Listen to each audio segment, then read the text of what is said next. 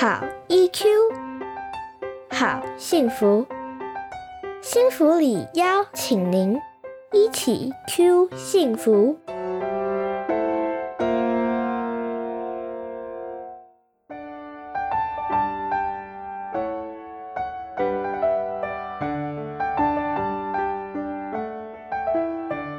大家好，这里是失控小剧场心理师咨询室，我是台南日安心理治疗所所长叶春颖临床心理师，欢迎您今天的收听。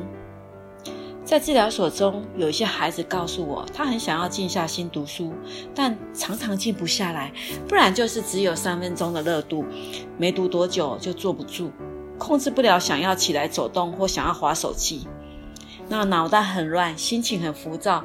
没办法专心读书要怎么办？我们可以了解，看着成堆还没读的书，心里面有多么着急。一本书换过一本书，只是为了想要找到可以安静下来、可以上手念书的念感。有时候啊，还因为无法专心，还想说：那休息一下，转移一下注意力，我们玩玩手机吧，上上网看看有没有可以让自己焦躁的情绪可以平静下来。但没想到。又陷入了另外一个陷阱。一上网络世界，除了没有念书的感觉以外，连时间感都消失了。突然就会发现时间过得很快，今天又没念到什么内容，真的很令人沮丧。那念书容易分心，无法持久。以下有几个建议可以提供给大家做参考。第一，读书环境越简单越好。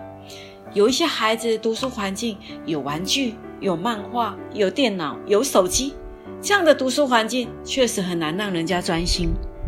其实啊，孩子如果越容易分心的话，他的读书环境或是写功课的环境就要越简单越好。我们需要把一些可能造成分心的刺激拿掉，而且这些刺激最好不要在你视线可及的地方，比如说桌上、身边。所以啊，我们会建议你这时候应该要关掉电脑，关掉手机，收掉漫画，或是一些玩具，都要把它收好。那其实电脑、手机通常是影响专心的很大的原因，因为随时会有聊天讯息进入，很快就会把孩子的专注力给拉走了，甚至于说孩子看到手机。他也会很主动的想要动动滑鼠，看看有没有新的讯息进来。所以这时候他会发现念书的时间更是不够了。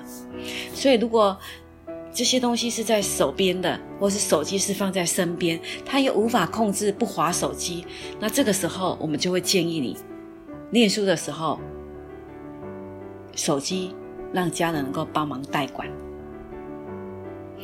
第二。我们会建议你看书的时候是看完一本，再拿下一本，不要把它全部都拿出来，因为你可以想想，你在念这一本书的时候，你看到有这么多书还没念，你心里面一定会变得很着急。所以我们会建议你看完一本再拿下一本，或是你看完这本不想看了，我要换下一本，再把另外一本拿出来，你免得看到其他书没念，心急又一直在换的另外一本书。第三点。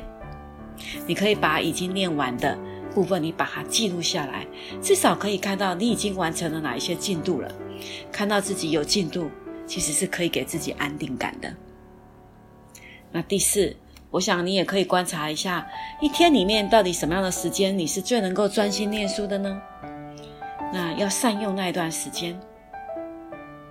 那你也可以观察，你一般你可以专注的时间有多长？如果你只能专注念三十分钟，那就请不要强迫自己硬要念一个小时。你宁愿你就是三十分钟念完了，哎，好好的吸收，然后这时候你可以给自己休息个五到十分钟。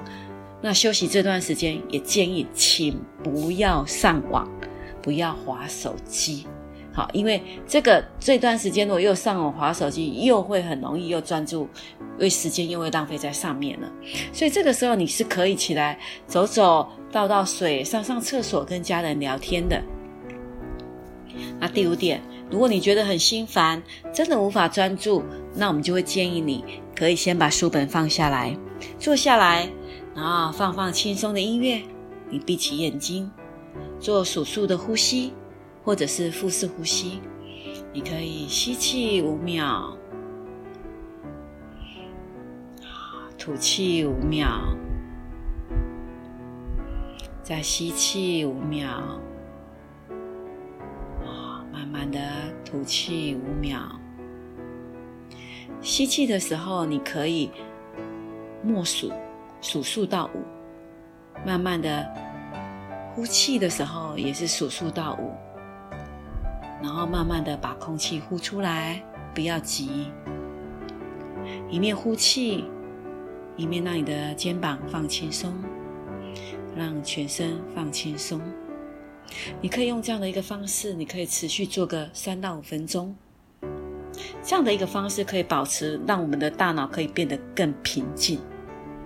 那至于腹式呼吸，我们在前面的音频已经有介绍过了。有兴趣的，那我们。建议您可以再往前面去搜寻哦。透过这样的放松，可以增加我们的专注能力。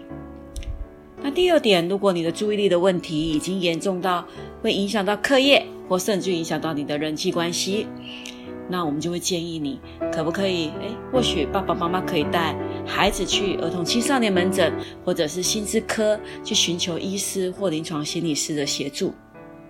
那透过医师的评估，看看是否需要辅助一些药物治疗，或者是说由临床心理师来协助您做一些专注力的训练，来提升孩子注意力的集中度。我是临床心理师叶春莹，这里是失控小剧场心理师咨询室，谢谢您的收听。